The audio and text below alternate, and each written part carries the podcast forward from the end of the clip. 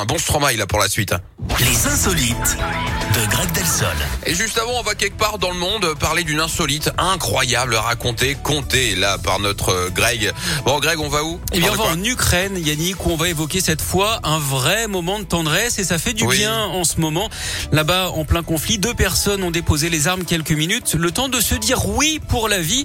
Lesia et Valérie se sont Oh. mariés à un poste de contrôle près de Kiev. Entrée donc, madame avait quand même un bouquet hein, pour la photo.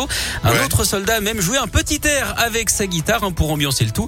C'est quand même la plus belle des alliances. En parlant de ça, ils ne se sont pas échangés de bagues, hein, vu le contexte, mais on leur a déposé un casque sur la tête, un symbole très fort évidemment.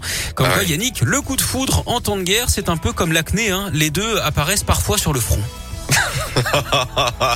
C'est mignon. Vous avez mené ça, mais alors là, euh, vraiment. J'ai essayé voilà, de- sourire pour, pour pas en pleurer.